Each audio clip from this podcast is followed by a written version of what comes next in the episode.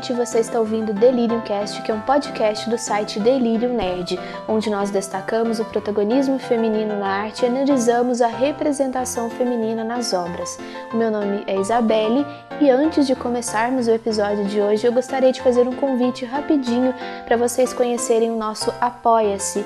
Nós temos essa plataforma de financiamento coletivo para nos ajudar a arrecadar dinheiro para que a gente consiga pagar os custos de manutenção tanto do site quanto desse podcast, além de investir cada vez mais nesse podcast, no nosso site, para ajudar a melhorar nos nossos equipamentos aqui na gravação. Então é super importante que vocês apoiem o nosso trabalho, confiram o nosso apoia-se, lá tem várias recompensas bacanas para vocês nos apoiarem. É só acessar o site apoia.se barra delírio underline nerd. Nós também estamos em várias redes sociais, é só nos procurarem pelo Facebook, Instagram e Twitter. Procurem por Delirium Nerd que vocês nos encontrarão por lá.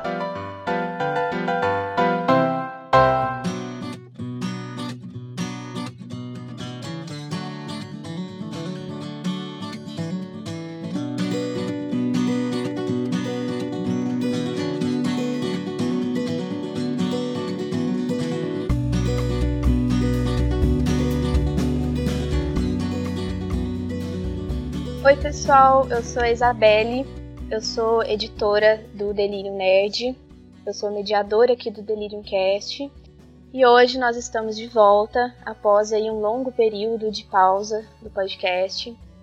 Nós vamos falar sobre um assunto que eu queria trazer aqui há muito tempo, mais ou menos até o desde o início de março, que é sobre o consumo cultural e a produção de conteúdo em tempos de pandemia. É, antes da gente começar a conversar, eu queria explicar que o podcast ficou esse tempo parado porque eu estava pensando em trazer algumas mudanças aqui no podcast, trazer temas diferentes. E eu pensei em trazer assuntos que às vezes a gente não discute tanto assim lá no site, no Delírio Nerd. Então, essa segunda versão do podcast vai ser uma espécie de expansão do site. Então, a gente vai trazer assuntos aqui que a gente não fala tanto lá no site assuntos diferentes. E a frequência vai ser a mesma, a gente vai continuar com um episódio por mês. A ideia é trazer é, o podcast quinzenal, mas enquanto isso ainda não é possível, a gente vai continuar nessa frequência mensal. E para conversar aqui comigo hoje, eu conto com a presença de duas convidadas e amigas muito queridas, uma delas, ela já participou aqui com a gente várias vezes, eu já participei do podcast dela também. A gente se conheceu através do universo aí de Outlander e nós seguimos decepcionadas com o rumo que a série tomou. Mas tudo bem, a gente tem diversos assuntos interessantes e mais importantes para falar, que é a Clarissa Amariz. A Clarissa, ela é criadora do podcast Universo In, que é um podcast sobre cultura analisado através do olhar feminino. Clarissa, seja muito bem-vinda aqui de volta ao podcast. Oi, Isabelle, tudo bem? Oi, pessoal. Oi, Nath. Bom, muito feliz de estar aqui de novo, Isabelle. Obrigada por ter lembrado de mim, me convidado. Eu acho que é um assunto que nós vamos tratar muito importante.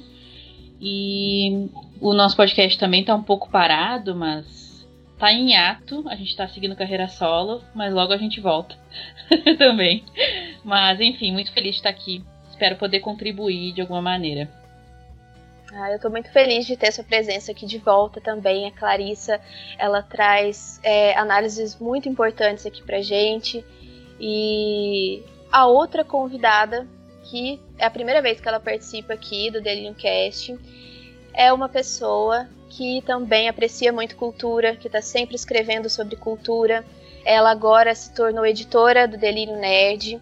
Ela escreve textos no Delírio Nerd.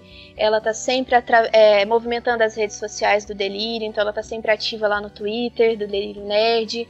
Ela também colabora para o site Valkyrias, que é a Natália. Natália, seja muito bem-vinda aqui. Eu espero que a sua participação seja a primeira de muitas. Oi, é, boa noite. É, obrigada por me receber. É a minha primeira participação num podcast.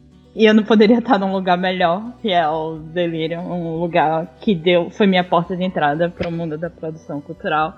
E na presença da Isabelle, que é uma pessoa que eu confio tanto, e da Clarice, cujo trabalho eu conheço. Não sei nem se ela sabe que eu conheço o trabalho dela, mas eu acho excelente e espero poder colaborar essa noite aqui com vocês. Nossa, não ah, sabia, ótimo. obrigada. muito obrigada. Não sabia, muito bom. A Isabelle panfletou já pra mim um podcast antes. Aí como eu cuido do, do Twitter do Delirium, aí eu acompanho os sites afins e eu gosto bastante. Claro, a Isabelle é a fã número um do Universo In. ah, nós estamos entre amigas aqui, então podem ficar tranquilas, podem falar o que vocês quiserem, não precisam ficar com vergonha de maneira alguma. Bom, e hoje nós vamos falar sobre esse assunto que está mexendo com todo mundo, está mexendo com a saúde mental de todos nós, que é sobre essa pandemia do Covid. E eu queria conversar um pouco hoje com as minhas convidadas sobre o quanto que essa pandemia está influenciando cada uma de nós, seja através do consumo de cultura, que todas nós gostamos muito, de séries, de filmes, estamos sempre consumindo essas artes e sempre escrevendo sobre, analisando. Né? A Clarissa tem um podcast onde ela fala sobre representação feminina, onde ela indica outras obras também com personagens femininas. A Natália também está sempre escrevendo e produzindo conteúdo sobre isso. E nós sempre gostamos de várias coisas, e séries e filmes. Então eu queria saber, cada uma de vocês, o que, que mudou na rotina de vocês desde o início dessa pandemia toda?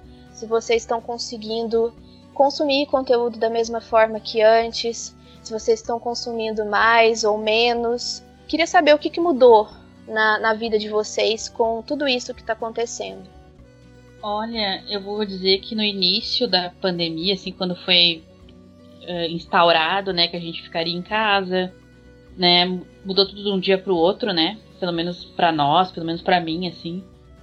Eu fiquei bem perdida, assim, nas primeiras semanas, não conseguia assistir nada, eu não ouvia música, que eu costumo ouvir bastante música, eu não sabia muito o que fazer, sabe, pra que tipo, o que, que eu deveria fazer, né? O que, que a gente deveria fazer? Eu digo a gente, também nós lá do Universo In, porque a gente né, tem um podcast. O que a gente faz com o podcast? Por que, que a gente fala? A gente fala dos assuntos que a gente costuma falar sempre, ou a gente tenta descopilar um pouco? Sabe? E eu senti muito isso pessoalmente. Então, no início, não consumi quase nada, eu nem me lembro assim, o que, que eu assisti. Ah, eu vi as pessoas falando, eu não conseguia me concentrar, sabe? Em nada. Aí me concentrei mais no trabalho e nos estudos, né? Porque eu estudo também. Uh, o que é meio ruim, né? Até as coisas. Até eu entender na minha cabeça, assim, que as coisas não iriam mudar tão cedo. Aí eu consegui aos poucos ir voltando, sabe? Mas eu assisti. A última série que eu assisti faz, no máximo umas três semanas. Tipo, de pegar uma série e assistir vários episódios, que é uma coisa que eu costumava fazer muito demorou para eu conseguir me concentrar, porque eu não conseguia me engajar com nada, sabe? Parecia tudo, eu acho que a minha cabeça não estava pronta para esse tipo de envolvimento com obras, né? Não consegui também ler nada, eu, aliás, eu não tenho lido nada, mas por questões de trabalho e de estudo também. Mas aí sim, também não li nada. E depois também comecei a ouvir algumas músicas novas, comecei assim, mas nem música eu tava conseguindo ouvir direito no início, assim. Tava muito perdida mesmo. E eu acho que cada um, né, passa por isso de uma maneira diferente, né? Tem pessoas que conseguem achar um alento na cultura pop ou em obras assim e conseguem imergir naquilo, né? Mas eu tive muita dificuldade, pessoalmente falando. Mas nos últimos, acho que nos últimos, no último mês, agora, tô voltando ao meu normal, entre aspas, né? Entre muitas aspas, no sentido de tô vendo mais, séries, tô afim de ver séries que eu vejo o pessoal comentando. Porque antes eu não tinha nem vontade, sabe? Eu tava muito desanimada, muito preocupada, muito nervosa com tudo. Então eu, eu, eu senti muito uma falta de engajamento da minha pessoa que eu nunca tinha sentido antes, assim. Então foi para mim foi o impacto inicial foi esse. Assim. Então, também comigo também houve um processo de transição. Assim que tudo começou no Brasil, que foi tipo, o período de quarentena. No meu estado foi fim de fevereiro foi começo de março, que é Pernambuco. Eu não conseguia fazer nada. Eu não conseguia me concentrar em séries, filmes, livros, e eu vinha de um, de um ótimo período lendo várias sagas diferentes de livros. De repente parou. Porque eu não sabia o que, que era correto eu fazer para a minha vida naquele momento. Eu não sabia se eu devia consumir algo mais voltado para trabalho, eu não, eu não, sabia se eu deveria me distrair, eu não sabia se eu devia fazer isso, se eu devia fazer aquilo, acabei não fazendo nada. Acabei buscando conforto é, na repetição. Tem muita gente que eu conheço que também fez isso. Você pegar um estilo fixo e ficar repetindo. Às vezes eu botava só o som da TV e deixava alguma sitcom aleatória tocando no fundo, repetindo, repetindo, repetindo, repetindo, mesmo que eu não estivesse processando nenhuma informação, porque eu me sentia desconectada do mundo, mas ao mesmo tempo eu queria uma espécie de conforto. E aos poucos, conforme nós fomos entendendo melhor a situação, não apenas no mundo, mas o quadro nacional, eu fui conseguindo voltar a consumir mais. E eu acho uma forma de escape essencial nesse momento. Não é essencial, porque existem várias pessoas que conseguem usar outros mecanismos, mas para mim é é, se eu não tivesse submetida à, cultura nesse momento e às conexões emocionais, eu não, provavelmente não estaria num lugar bom na minha mente, porque é, o mundo mudou. E é, é isso. Só para complementar algo que a Natália falou, assim, isso que essa parte final, assim, eu concordo demais. É, eu acho que a gente, infelizmente, muito, muito, muito infelizmente mesmo, precisou acontecer uma coisa dessas para algumas pessoas, não nós, né? Porque a gente já sabia dessa importância. A gente está sempre envolvido com essas questões. A gente tem os podcasts, o site, o blog, né? Então, para nós isso já é uma questão entendida, eu acredito, né? Então a gente só teve, só reafirmou o fato de que o como a arte ou a cultura pop é importante, né, para nos ajudar a viver. É claro que a gente precisa trabalhar, a gente precisa de dinheiro, né? A gente mora vive numa, num mundo capitalista, mas a gente precisa da arte para alimentar a alma, né? E eu lembro que no 2018, com tudo que aconteceu, o Brasil está numa fase, né, enfim, que já dura 87 anos, né, de desastres, assim. Mas em 2008, com a questão toda da eleição, eu lembro que as pessoas falavam muito, né, esse governo é muito uh, contra a cultura, tá, a educação, faz de tudo para combater isso negativamente, para exterminar, né, com o cinema brasileiro, enfim. E eu lembro que as pessoas falavam muito na época, em 2018, né? Nossa, gente, mas a arte é muito importante, a cultura é importante. E aí a gente vê, ah, é óbvio que é importante. E agora a gente, infelizmente, apesar de tudo isso que está acontecendo, de todo esse problemão mundial, a gente teve uma, uma ilustração, um exemplo, uma situação bem concreta do quanto isso é importante, do quanto isso é realmente o que faz a gente continuar em frente, sabe? Claro, tem outras coisas também, a nossa família, as questões né, psicológicas, sentimentais, obviamente. Mas eu digo assim, os dias ir passando e de uma, de, de uma certa forma, ou mais ou menos, ou razoavelmente bem, a gente precisa ver uma sitcom antes de dormir, a gente precisa ver um documentário, a gente precisa ouvir uma música nova. Então a arte é importante, é isso. Isso.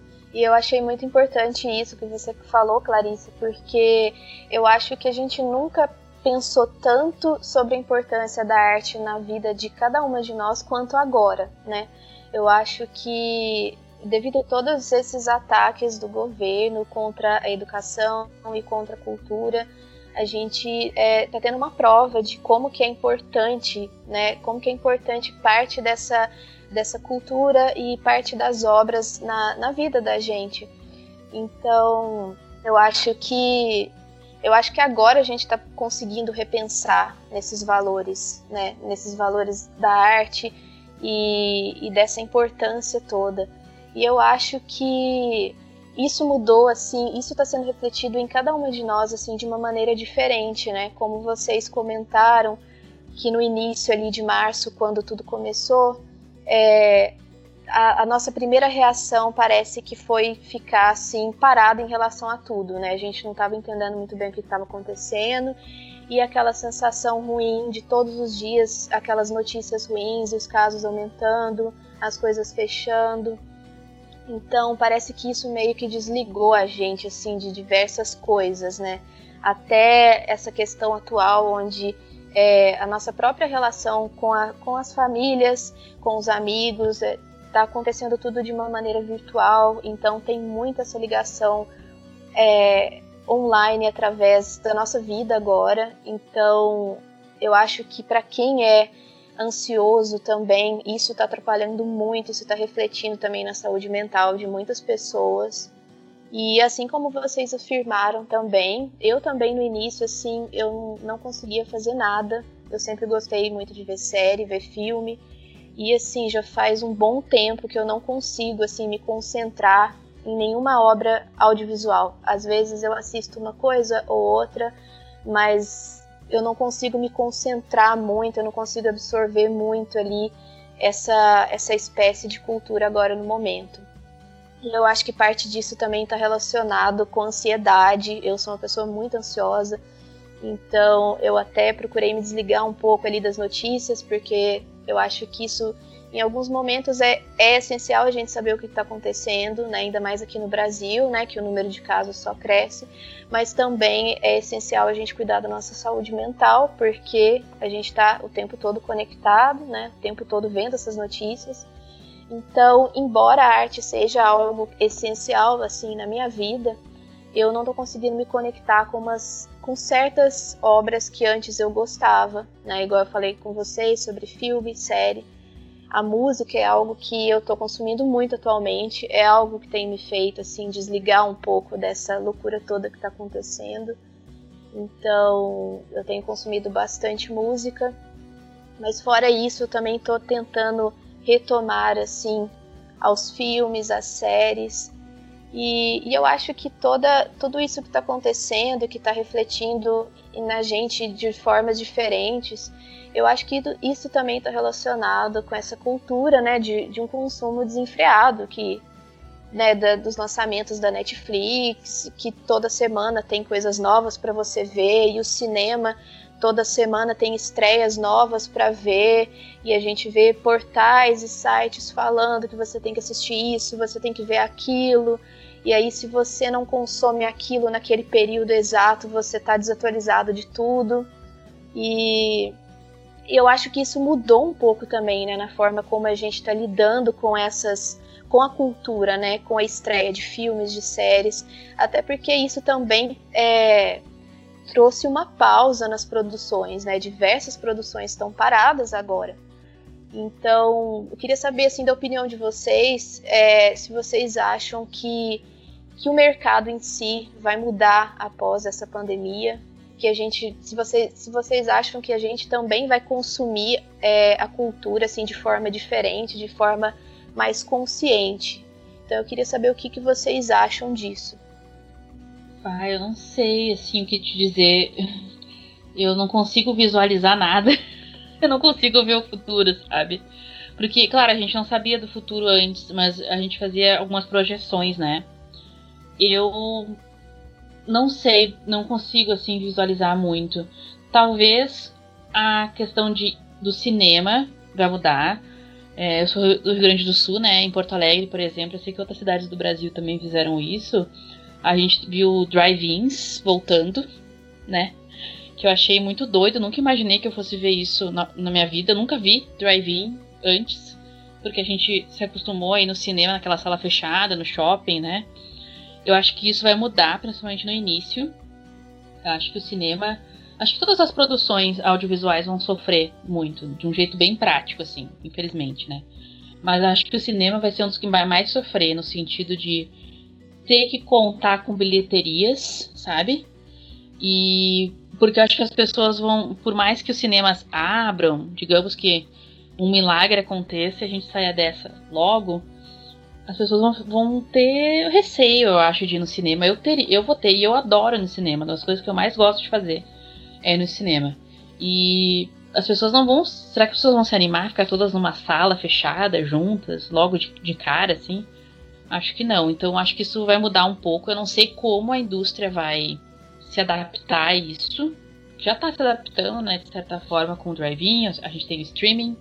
Talvez eles usem mais streaming a partir de agora. Mas eu, eu não sei se eu não quero prever esse futuro, porque eu tenho medo de pensar que talvez os cinemas acabem, não sei. Ou pelo menos os cinemas que a gente conhece, como a gente conhece, acabem. Eu acho que até as produções, né? Mesmo das séries, e hoje as séries contam com TV e streaming, eles não, não vão poder fazer determinadas cenas, vão poder fazer determinadas coisas. Eu vi que, por exemplo, a próxima temporada de This Is Us não vai ter beijo e abraço, por exemplo. Isso é meio bizarro, assim, de pensar, né? Enquanto isso pode afetar até o roteiro de uma série, sei lá. Não sei, eu fico meio, meio perdida visualizando isso, mas eu acredito que no sentido prático, essas vão ser as primeiras as primeiras consequências assim que a gente vai ver. Pelo menos nessa nesse futuro mais imediato, assim. É, eu concordo muito com o que a Clarice acabou de falar sobre uh, as mudanças práticas que vão acontecer. Que elas já estão acontecendo, ao menos sendo anunciadas. É, há uma previsão de que várias séries vão mudar, várias séries e filmes vão mudar agora o formato da sua produção. Por exemplo, é, especialistas dizem nessas reportagens da CNN, etc., que vão tentar usar mais CGI agora. Aglomerados não vão mais passar numa produção de filme filmes não vão mais ser produzidos se você precisar de 150 pessoas aglomeradas no fundo de uma cena. Por exemplo, filmes de zumbi é um exemplo um exemplo bobo, mas é, essa espécie de aglomeração vai ser colocada em segundo lugar. Missão Impossível 7 é outro exemplo é, prático. Missão Impossível 7. Eles vão voltar a filmar eles já, mas eles já anunciaram que quando eles voltarem a filmar no final do ano, provavelmente a partir de setembro, as cenas externas e as cenas de ação vão ser deixadas para o final. Porque eles ainda estão tentando balancear qual é o melhor método para garantir a saúde do cast, do elenco, da produção, de quem trabalha. É, também, uma outra das, outra das medidas que eu estava lendo sobre é, que companhias de, de seguro de saúde, eu não sei dizer o nome corretamente em português, mas vai ser tá em alta demanda nos Estados Unidos, por exemplo, para toda a produção que antes não tinha essa espécie de proteção. Talvez agora ganhe essa proteção por causa da pandemia, pós do mundo pós-pandemia, durante a pandemia. A BBC também já anunciou que uma das coisas que eles queriam tentar para voltar a gravar até o final do ano era colocar todo o elenco principal e coadjuvante da mesma série para morar junto. É, como se fosse num condomínio. Sendo que isso ia elevar demais o, o, o gasto com, a, com, as, com as produções. Um exemplo disso, eles queriam fazer isso com Peaky Blinders. Aí eles adiaram a produção para o final do ano que a sexta temporada já ia começar e eles adiaram novamente.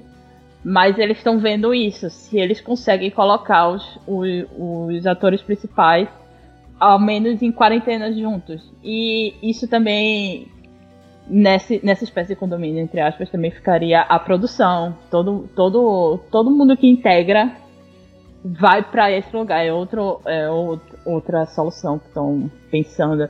E quanto aos cinemas, eu sou contra a reabertura, principalmente no Brasil, porque não há previsão, mas na Europa e, na Ásia eles estão arrancando cadeiras e deixando uma distância. Eles estão arrancando cadeiras, eles estão fazendo um limite de pessoas por sala. Tem o Christopher Nolan que está tentando a lançar Tenet há seis meses. Inclusive, está ganhando até certa antipatia pelo quanto ele tá pressionando para que Tenet saia. Tenet já foi adiado umas três vezes ou quatro vezes. E aí ele. A, o Nolan já confirmou que vai ser uma estratégia diferente. Na verdade, foi a produtora de Tenet que confirmou que a estratégia de Tenet vai ser manter o filme mais tempo no cinema quando ele lançar. Vai ser estendido, que nem Igual filmes antigamente ficavam no cinema por 3, 4 meses, 5 meses, e hoje em dia eles não conseguem mais ficar. Eles estão tentando fazer isso para ganhar o dinheiro de volta, porque os blockbusters estão perdendo dinheiro. E nesse exemplo de que blockbusters estão perdendo dinheiro, eles estavam usando vídeos, vídeos para você alugar, sendo que não está havendo retorno financeiro também. Então, várias, vários, várias pessoas que trabalham nessa área, elas já disseram que isso talvez não seja possível ficar alugando, porque alugar não dá o mesmo dinheiro que o retorno pessoa a pessoa, então ainda está em construção. Então, é muito louco a gente pensar como que a questão do capital em si está é, tá mudando muito, né, atualmente.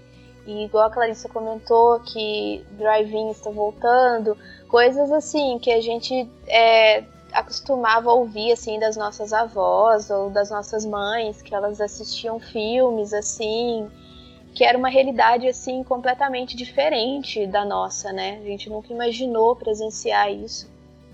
E igual a Natália comentou também, é, as estreias de filmes, por exemplo, toda semana tem uma estreia, tinha uma estreia diferente, diversas produções, é, e os filmes também de super-heróis ali por vários tempos na bilheteria, alguns filmes é, menos conhecidos, filmes independentes, chegam a ficar uma semana só.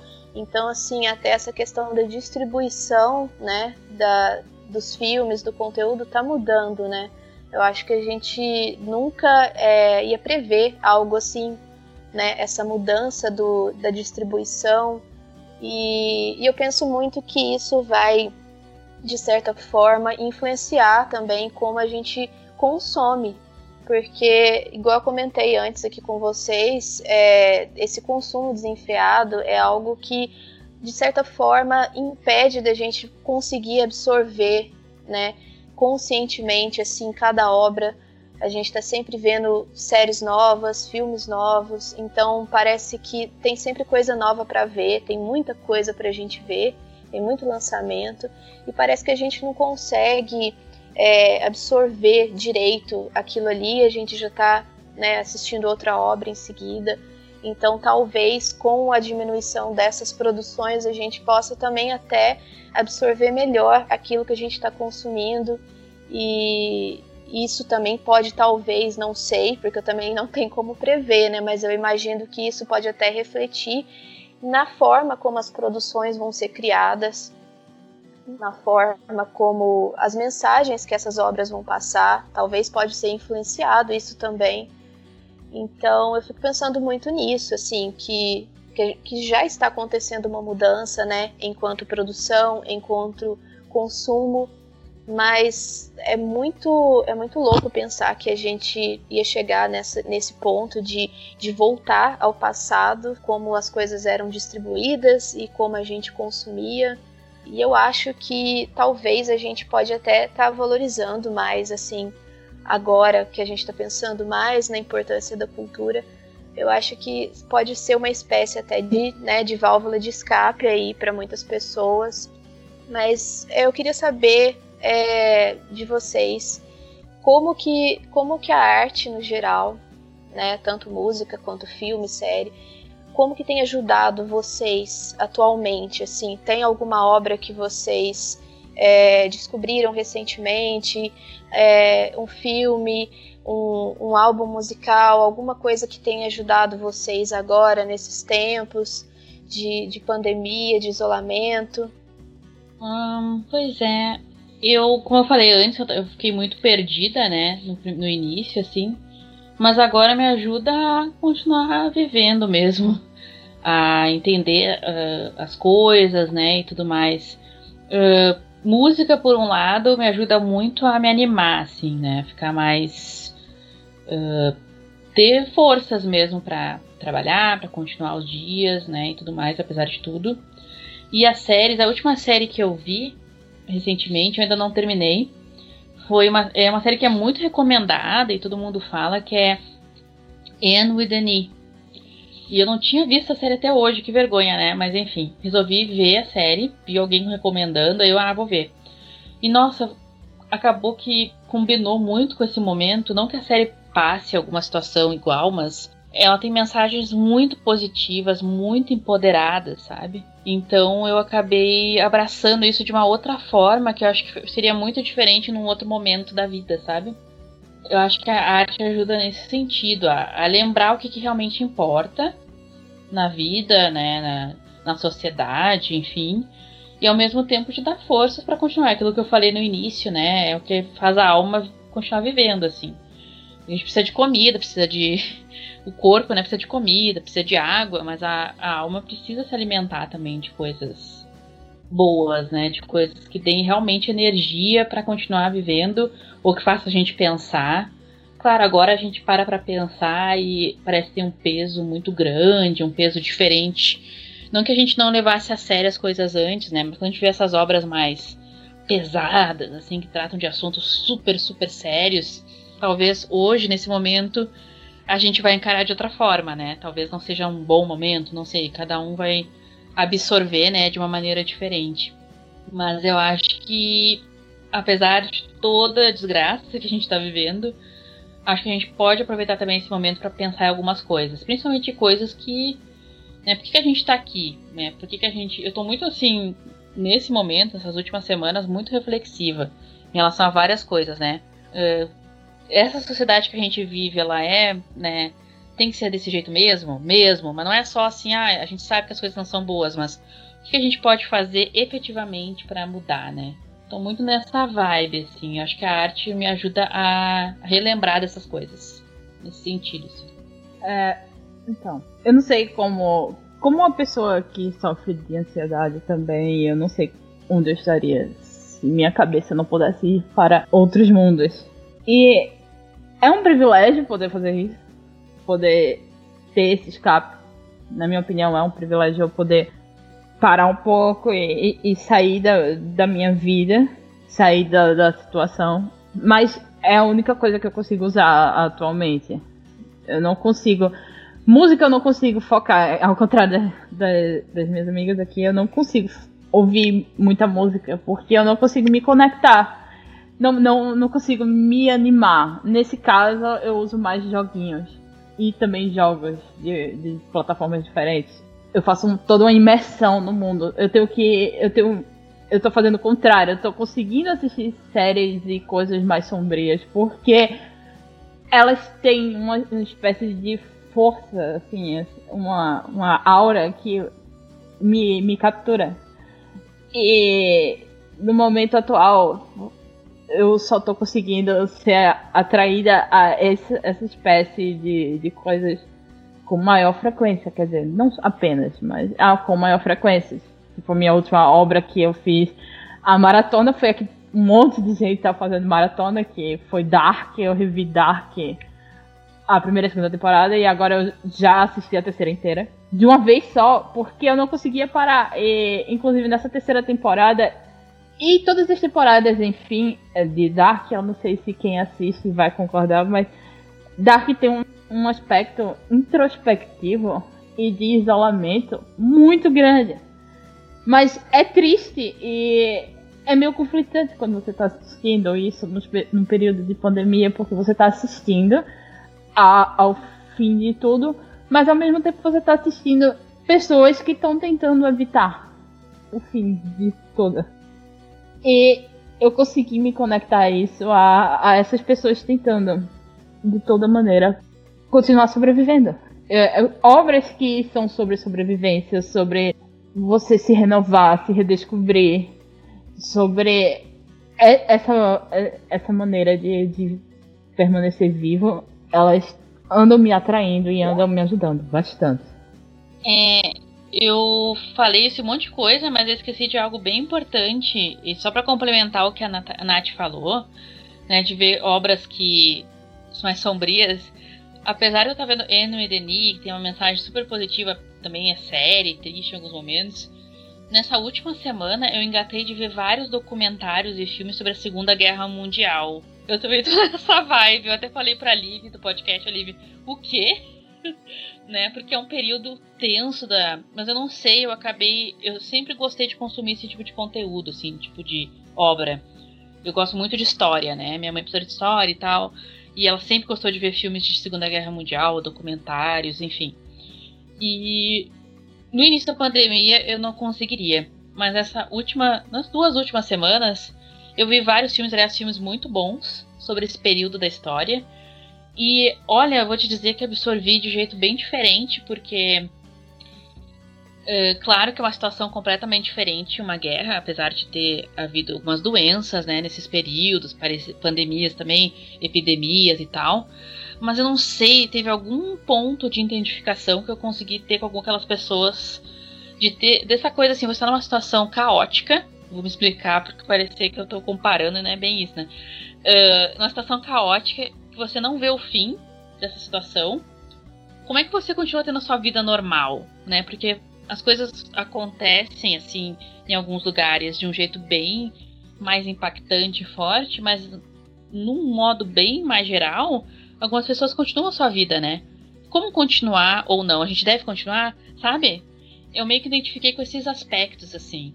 Então eu, eu vou concordar com a minha amiga Nath aí nesse aspecto, porque eu acabei vendo esse, esse tipo de obra que não é tão introspectiva, imagino. Eu nunca vi Dark, né? Mas imagino que Dark seja realmente isso.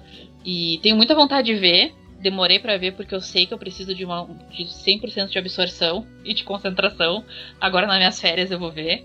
Mas enfim, ao mesmo tempo, eu acho que esse tipo de coisas assim que fala de fim de mundo, de coisas que de você não conseguir vislumbrar bem, você acaba se identificando de outra forma. Acho que é um nível de identificação diferente mesmo. Então, só uma retificação aqui. Então, para mim foi uma espécie de inversão. É, vocês estão é, falando que atualmente vocês estão conseguindo ver obras mais pesadas, com temas mais pesados, assim, e eu sempre fui uma pessoa que gostou muito de drama e de, de filmes mais pesados e, e tudo isso, e agora eu não consigo mais ver obras assim. Eu estou procurando, quando eu quero ver alguma coisa, eu procuro ver alguma coisa mais leve. É, nos últimos meses eu, eu tô assistindo muito reality show, tô assistindo RuPaul. E uma outra recomendação também, que inclusive a Clarissa falou sobre, que é a série Next in Fashion, que é também da Netflix. Então, assim, são coisas leves, assim, que estão me ajudando de certa forma a escapar da atualidade, de todas essas notícias ruins, assim eu não tô conseguindo consumir essas obras assim muito reflexivas e muito pesadas, sabe? E é muito é muito louco assim pensar que o tanto que isso mudou, né, na forma como a gente está consumindo, é, no que que a gente quer para, no que que a gente quer consumir e, e as reflexões também que a gente está fazendo das coisas agora. Eu acho que tudo está mudando assim de certa forma. E, inclusive, como a Natália mesmo falou, eu acho que até a questão da, de consumir cultura na, na, atualmente é um certo privilégio, né? Porque enquanto a gente é, vê que tem pessoas que precisam continuar trabalhando, mesmo no meio de toda essa pandemia, trabalhando no sentido de estar em contato físico com outras pessoas, às vezes a pessoa não consegue trabalhar em casa, precisa pegar transporte público. Então a gente repensa em tudo isso, a gente repensa no quanto nós somos privilegiadas, né, de, de estarmos aqui discutindo sobre é, o consumo cultural e produção de conteúdo no meio de toda essa loucura. Então eu acho que isso é importante também a gente pensar que nem todas as pessoas têm essa oportunidade, essa válvula de escape de, de entrar na arte para poder se distanciar né, de tudo isso que está acontecendo. E por outro lado, também eu reparei que diversas pessoas que às vezes não assistiam tantos filmes assim, é, ou série, não consumia tanta cultura assim, com tudo isso que está acontecendo, passou a dar mais valor assim na arte, passou a consumir mais filmes. Então a gente vê muita gente comentando e trazendo dicas de filmes, de séries, né, pelo Twitter. Então é interessante ver essa mudança também que né, algumas pessoas que não consumiam tanto passaram a consumir mais, outras que consumiam muita cultura, aí quando começou tudo isso passou a consumir menos. Então acho que isso é, foi um reflexo assim para cada um, né, de uma maneira diferente assim. Oi, é, eu queria só fazer uma puxada aqui, voltando só um assunto que sobre privilégios. Eu, eu me sinto no dever de falar sobre isso porque eu sou nordestina e a gente vive em tempos pandêmicos no Brasil, onde a desigualdade social reflete pesadamente na desigualdade digital. É, como uma pessoa que já morou na zona rural, é, no sertão, eu moro na zona rural no momento, na verdade, eu, meus pais moram e eu fui fazer quarentena e é um, um é completamente diferente de da classe social A e B e do sudeste e do sul. Das, é, eu acho que 40 milhões de brasileiros nunca tiveram acesso frequente à internet, nunca ficaram na internet. São quase 40 milhões de brasileiros. A classe. Dentro da desigualdade digital existem níveis. O nível 1 é, são pessoas que nunca acessaram. E nisso o Brasil conseguiu avançar bastante, mas o nível 2 são pessoas que têm acesso, mas o acesso é limitado. E essas pessoas não conseguem consumir. E o, o Nordeste e o Norte é extremamente tá, é, é o líder, infelizmente, nesse, nesse, nesse parâmetro de pesquisa, porque são pessoas que têm acesso à internet, mas o acesso é através apenas de celular. E a, na sua grande maioria é Wi-Fi, mas é identificado nessas pesquisas de que o Wi-Fi não é nem da casa deles. E que a transmissão, na maioria da zona rural, não é fibra, não é nada disso, é a cabo, é a rádio chove, período de chuva. Agora, nessa pandemia, foi período de chuva no norte e nordeste, no no norte e nordeste. E a transmissão da internet é muito precária. Ou seja, enquanto uma pessoa na metrópole, ela pode contar com aquele serviço, se ela não está inserida numa, num quadro de periferia, porque também existe também a, a questão da periferia. A periferia também tem um a uma internet precária. E isso também cria uma espécie de isolamento dentro do isolamento social, porque você é obrigado a inventar outras formas de invenção, de, de se reinventar, porque você sai da sua rotina, que muitas vezes você precisava se conectar emocionalmente, e agora você precisa ir para o digital, mas cadê o mundo digital desses ambientes? Porque é mais caro, é comprovadamente mais caro na zona rural, na periferia e no sertão. Porque os provedores e esses lugares eles sempre afirmam, não, é, o cabeamento é mais caro, os produtos são mais caros, é tudo mais caro, porque para chegar lá é mais caro. Mas, por exemplo, é, numa cidade no interior, você tá num bairro X, aí o bairro Y é 10 minutos do bairro X, mas só por ser um sítio, por exemplo, a sua internet vai ser duas vezes mais cara, porque eles muitas vezes é má fé do, dos servidores, principalmente dos grandes servidores, é, e pessoas no interior e no norte, nordeste, na periferia, pessoas no sertão, elas têm que contar com suas internets locais. E elas não são estáveis, o celular, o, o consumo de data no celular não é no Brasil não é bom é muito desigual também a distribuição. Então, desculpa levar o, isso aqui para esse, esse, esse debate, para esse aspecto mais sombrio também, mas eu queria trazer ele. É, obrigada. Muito importante que tu falou, Nath, além da questão toda da. A gente tá falando, claro, especificamente do consumo da cultura, mas eu sou professora, claro, eu também sou privilegiada, eu trabalho num meio bem privilegiado, dou aula em curso de idiomas, as pessoas têm internet. Eu já dava aula online antes da pandemia, mas eu conheço, eu tenho muitos colegas que dão aula e que os alunos não têm internet, não têm. E eles estão sem aula, eles estão sem aprender a escrever, eles estão sem acesso à educação, sabe? E isso para mim é uma coisa que me deixa assim muito, muito preocupada, muito nervosa de ver esse monte de crianças, jovens, adultos também, porque tem muitos adultos que estudam no EJA e tal, sem acesso à educação. E a gente tá sem ministro da educação.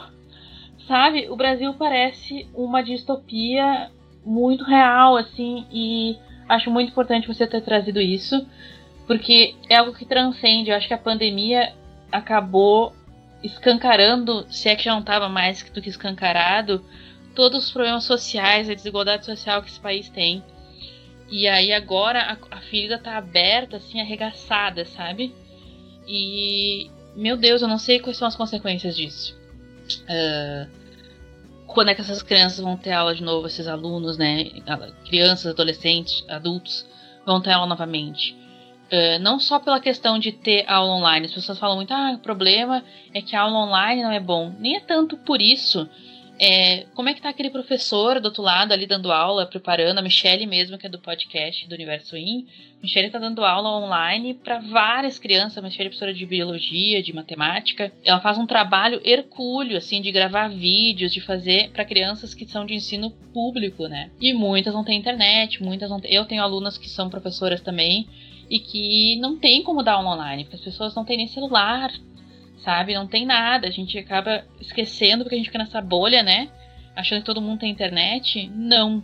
A gente vive no país, é o número aí que a Nath trouxe e é muito importante falar disso. Isso esbarra em todas as áreas da sociedade, sabe? Então, acho que a gente não pode esquecer. A gente tem que ver que o Brasil é desigual mesmo e que essas coisas têm que mudar. Tem que mudar.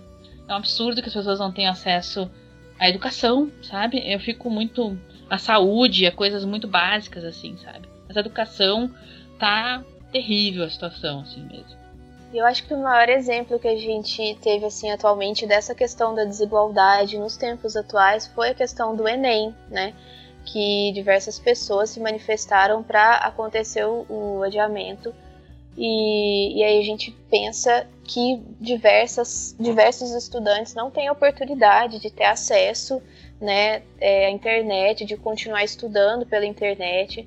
Então, quando a gente pensa, por exemplo, em privilégio de consumo de cultura, a gente, a gente pensa que é uma questão é, de classe, que é uma questão regional, que é uma, uma desigualdade em várias esferas, né, em vários lugares diferentes do Brasil. Isso é refletido de uma, uma maneira diferente, enquanto nós aqui, né, privilegiadas, né, enquanto nós podemos consumir conteúdo, muitas pessoas sequer têm acesso à, à educação, conseguem continuar estudando pela, pela internet, já que agora as, as escolas estão fechadas, então é, é interessante ver como que, como que isso é refletido em maneiras diferentes no, ao redor do Brasil para seguir para o próximo tópico, é, vocês também são, enquanto consumidoras de conteúdo, vocês também são produtoras de conteúdo.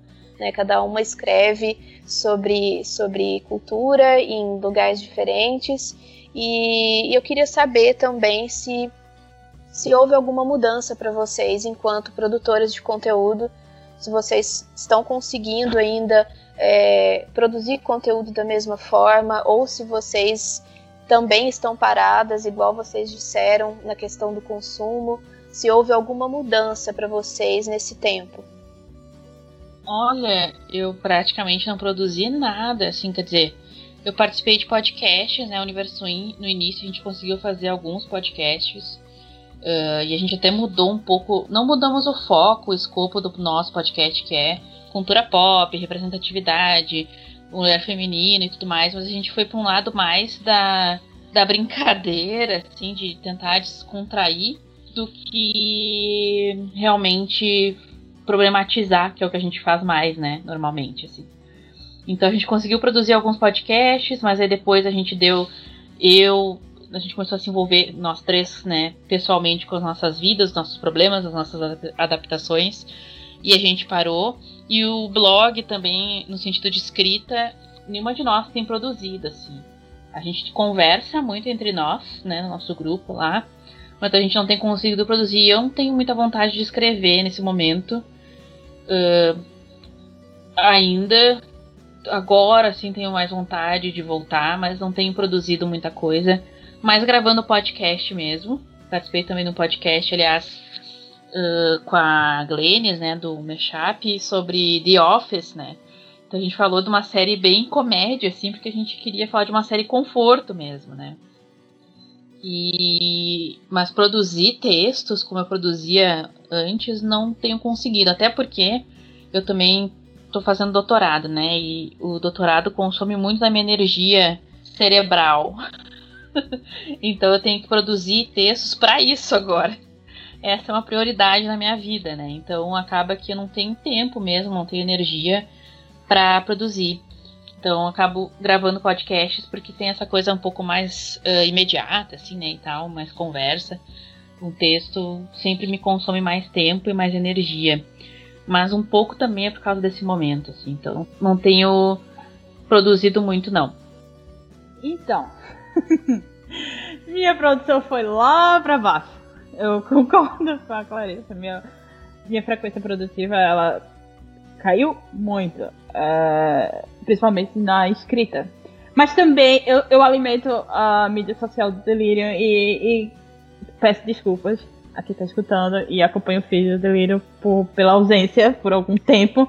Mas foi porque eu não estava conseguindo assimilar muito bem as coisas. Porque uma coisa na, quando você é produtor de conteúdo é que você tem que ser antenado. Você tem que ser tá, tá 24 horas por dia sabendo de tudo que está acontecendo. Não, não todos os dias, mas a, na sua cabeça neurótica de que você tem que se manter atualizado quando você é produtor. A pandemia veio e o desgaste acaba com, com, acaba com a frequência acabou com minha frequência, eu não conseguia mais, ao mesmo tempo, é, absorver tantas notícias, uh, porque eu lia, até porque eu lia muitas eu ficava, isso aqui não é importante para o mundo agora, assim, porque isso aqui não é importante agora, talvez fosse, talvez não, talvez tivesse sido um erro meu, mas então, desculpa pessoal, eu vou voltar agora, eu tô me sentindo um pouco melhor. Eu acho que existe uma, uma romantização agora com a, a questão da cultura do home office, né? Que eu acho que enquanto, não só enquanto produtoras de conteúdo, mas para quem trabalha também com o meio digital, né? É, as pessoas comentam, algumas pessoas comentam que agora nós temos mais tempo para produzir e para para apreciar outras coisas e para fazer novos cursos de, e descobrir outros hobbies e tudo isso. Só que as, isso é um privilégio do caramba, assim, sabe? Porque a gente está vivendo uma época muito louca, né? Que está acontecendo uma coisa que a gente nunca vivenciou antes e não existe é, esse. Eu não consigo acreditar nesse discurso que nós temos tempo agora para fazer as coisas que a gente queria fazer antes e que a gente não tinha tempo, porque eu acho que a atualidade hoje, a gente, com tudo isso que está acontecendo, a gente não consegue né, é, produzir da mesma forma que antes. Eu acho que isso também entra é, em uma outra discussão, que não é bem o tema que a gente está falando aqui no podcast, na questão do trabalho, mas eu acho que isso também entra nessa questão do, do trabalho, quando né, é, houve ali uma, tudo ficou interligado a questão do trabalho, a questão da, da relação com, com a família. Então parece que a gente há uma cobrança muito grande onde a gente tem que estar online o tempo todo para responder todo mundo o tempo todo. Né? Nós precisamos estar 24 horas ali online para conversar com familiares, com amigos, para lidar com o trabalho, reuniões de trabalho, né? E para produzir conteúdo. Então, é, eu acho que né, há essa, essa romantização da questão de você estar isolada né, na sua casa, mas ao mesmo tempo você tem que dar conta de tudo, né, aquilo que você costumava lidar no mundo lá fora, né, que é o mundo que a gente vivia antes de tudo isso, e ao mesmo tempo é, as pessoas que acham que a gente tem tempo para fazer aquilo que a gente não fazia antes. E não é bem isso, né? Igual eu falei, eu acho que, que não é tempo para a gente pensar que nós temos né, todo o tempo do mundo agora para fazer o que a gente não fazia antes. Eu acho que a questão é muito mais séria e, e a gente tem que cobrar menos da gente e aceitar menos essas, essas cobranças de outras pessoas, de achar que a gente tem que estar disponível o tempo todo e que a gente tem que produzir muito o tempo todo, né? Sim, inclusive eu vi muitos produtores de conteúdo não reclamando, mas assim comentando, né, nas redes que eles estavam se sentindo um pouco pressionados assim, porque como as pessoas teoricamente estão em casa ou estão querendo ver mais coisas, as pessoas começavam a cobrar deles assim que eles fizessem mais vídeos, que fizessem mais podcast, sabe? Uh, como se as pessoas fossem máquinas de produção de conteúdo, sabe? Então há uma uma falta de noção nesse sentido também, né? De que, nossa, a pessoa produz conteúdo, é o trabalho dela, mas ela é uma pessoa, né? Também precisa. Ela também está sendo atingida de alguma maneira pelo que está acontecendo, né? E quanto à relação de trabalho, nossa, eu acho que também, apesar de eu estar. Tá, eu peço desculpas por estar sendo tão, também tão sombria e tão pessimista, né? Mas eu tenho muitos alunos, né? Eles trabalham em empresas, a maioria deles, e a, a gente vê que, apesar de tudo que está acontecendo, a gente mora, a gente vive num mundo capitalista real, né? Porque os caras sempre tentam ver o lucro das coisas, né? Então, tipo, eles estão vendo que as pessoas trabalhando em casa, eles podem economizar. Daí já estão começando a falar em fazer home office depois, né? E aí eu fico pensando onde o trabalhador vai o quanto o trabalhador vai perder nisso, né? Vai ter que pagar para trabalhar, sei lá eu fico me questionando, assim, né? Então eu acho que há sim uma glamorização dessa coisa de trabalhar em casa, não só que a pessoa teoricamente tem tempo para fazer outras coisas, mas também uh, que a pessoa teoricamente pode trabalhar mais, né? E pode trabalhar, sei lá, 14, 15 horas por semana. Isso é muito sério, né? E como é que a pessoa vai trabalhar tudo isso e ainda ter tempo de ver série, ver filme, ver, ler livros? Ela tem que passar praticamente o dia todo na frente do computador trabalhando, né? Ou, sei lá, na rua, né? Uns, algumas pessoas não tiveram oportunidade de trabalhar de casa, vai trabalhar o dia inteiro correndo risco para ver uma série. É complicado, né? Essas coisas, assim, a gente começa a pensar e realmente bem séria a situação. Sim, eu acho que, que mudou muito essa questão é, de como que a gente como a gente está lidando com essa questão da cobrança externa, né? Tem essa cobrança enorme que a gente precisa produzir conteúdo e, e, aí as pessoas não, não veem muito o lado da gente, né? Que a gente tem a nossa vida também, nós, a gente está lidando também com essa questão da, do convívio ali com a família, com amigos, pela internet.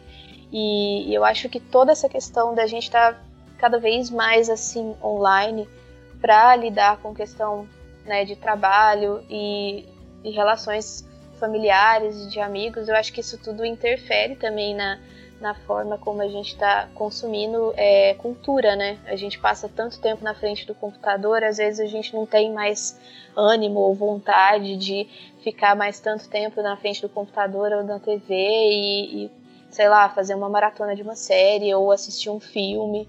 Então acho que talvez esse isolamento social assim é, está refletindo assim de, de formas diferentes também em como a gente lida com o nosso lazer, né, em como a gente consome as coisas que a gente gosta.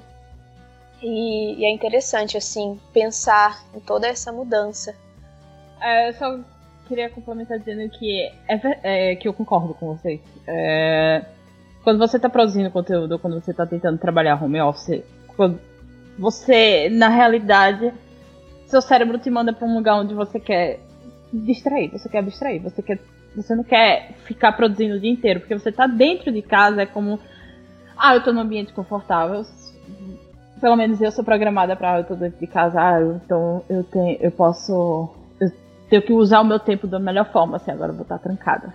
Então, é como se eu tivesse que otimizar meu tempo o tempo, todo, o tempo inteiro para ser produtiva para os outros.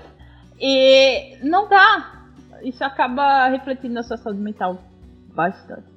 Quando eu entendi que eu não precisava fazer isso o tempo todo, ou iria para um lugar muito ruim na minha cabeça, eu deixei pra lá e fui, fui sei lá, fui jogar Apex Legends, fui jogar Valorant aí que saiu da Riot, fui fazer amenidades que, que, eu, que eu não precisava tirar nada no final, porque eu já tinha tantas coisas sérias para me preocupar. Você tem que se preocupar. A renda da gente caiu, a renda do, do brasileiro caiu. A situação política tá decaída, tá tudo tão decaído. Como é que o produtor de conteúdo vai conseguir ficar focado em produzir toda semana? Inclusive, eu parabenizo muito quem tá conseguindo ser extremamente produtivo, porque é um momento de completamente adverso para isso. Uh, então, parabéns para quem tá conseguindo. E parabéns para quem está tentando e parabéns para quem não está conseguindo também, porque ninguém é obrigado a ser produtivo todos os dias. não pra. Ninguém deveria ser, né? Idealmente ninguém deveria ser obrigado. A gente já tem tanto esforço aqui no Brasil e para se manter, a gente tem um processo de, teve um processo de adaptação severo, uma realidade financeira de muitas famílias caiu muito, a desigualdade tá nunca, quer dizer, nunca foi, a desigualdade sempre foi gritante, mas o quadro aí tá mostrando que tá piorando, e vai piorando, e vai piorando, e não há projeção de melhora. Então, como condicionar seu cérebro a ser produtivo no meio de tantas coisas se você precisa sobreviver, assim? Então, enfim. Não se sintam culpados se vocês não estão conseguindo ser produtivos hoje em dia, quem estiver ouvindo isso. Vocês vão conseguir, uma hora, fazer o melhor para vocês mesmos. Foquem no que é melhor para você e para quem você se importa. É assim, não sei, desculpa a interrupção. Não, exatamente isso. Eu acho que é, atualmente a gente tem que. Cada um tem o seu tempo, né? E eu acho que agora, com tudo que está acontecendo, a gente precisa é, repensar né, em como a gente consegue trabalhar, em como a gente consegue produzir e consumir é, conteúdo.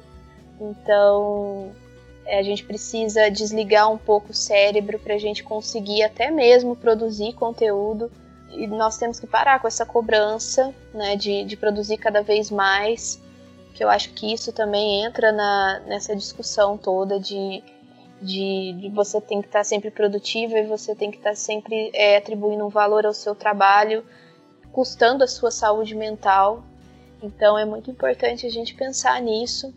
Bom, eu acho que é isso. É, essa conversa de hoje é, não foi necessariamente uma resposta de como que nós devemos lidar com esses tempos atuais, com essa pandemia toda, mas foi uma tentativa de tentar refletir um pouco de como que tudo isso que está acontecendo desde março está influenciando cada uma de nós, né, as nossas cobranças em torno disso, cobranças em termos de produção, em termos de consumo de conteúdo. Então, foi uma tentativa da gente tentar trazer um pouco das nossas dificuldades, né, da nossa ansiedade ali diária, é, da forma como a gente está lidando com tudo isso. Eu espero que vocês tenham gostado da nossa conversa e eu queria saber também de você, ouvinte, como que você está lidando com tudo isso, se você está conseguindo também é, consumir conteúdo cultural da mesma forma, se você que é produtor de conteúdo também está tendo alguma dificuldade. A gente pode continuar essa discussão aqui através do podcast, das nossas redes sociais. Conta pra gente nos comentários como que vocês estão lidando com isso. E a gente vai ficando por aqui. Eu quero agradecer a presença das minhas duas amigas, Clarice e Natália. Adorei a participação de vocês aqui hoje. Muito obrigada. E eu queria que vocês falassem um pouquinho é, onde a gente pode encontrar o trabalho de vocês aí pela internet Bom, eu faço parte de um podcast, de um blog chamado Universo In. Eu, a Liv e a Michelle. A Michelle também já participou, né, aqui. Acho que a Liv também, não me lembro agora, mas enfim, a gente tá sempre juntas com a Isabelle. A Isabelle ajuda muito a, a divulgar nosso trabalho. Agora a gente, como eu comentei no início, não estamos produzindo muito podcast, a gente pretende voltar, mas a gente também precisava de um tempo, né, nesse momento meio confuso e turbulento. Mas temos lá mais de quase 70 podcasts gravados, então tem bastante conteúdo para consumir. Tem vários textos também que a gente publicou sobre séries, filmes, música.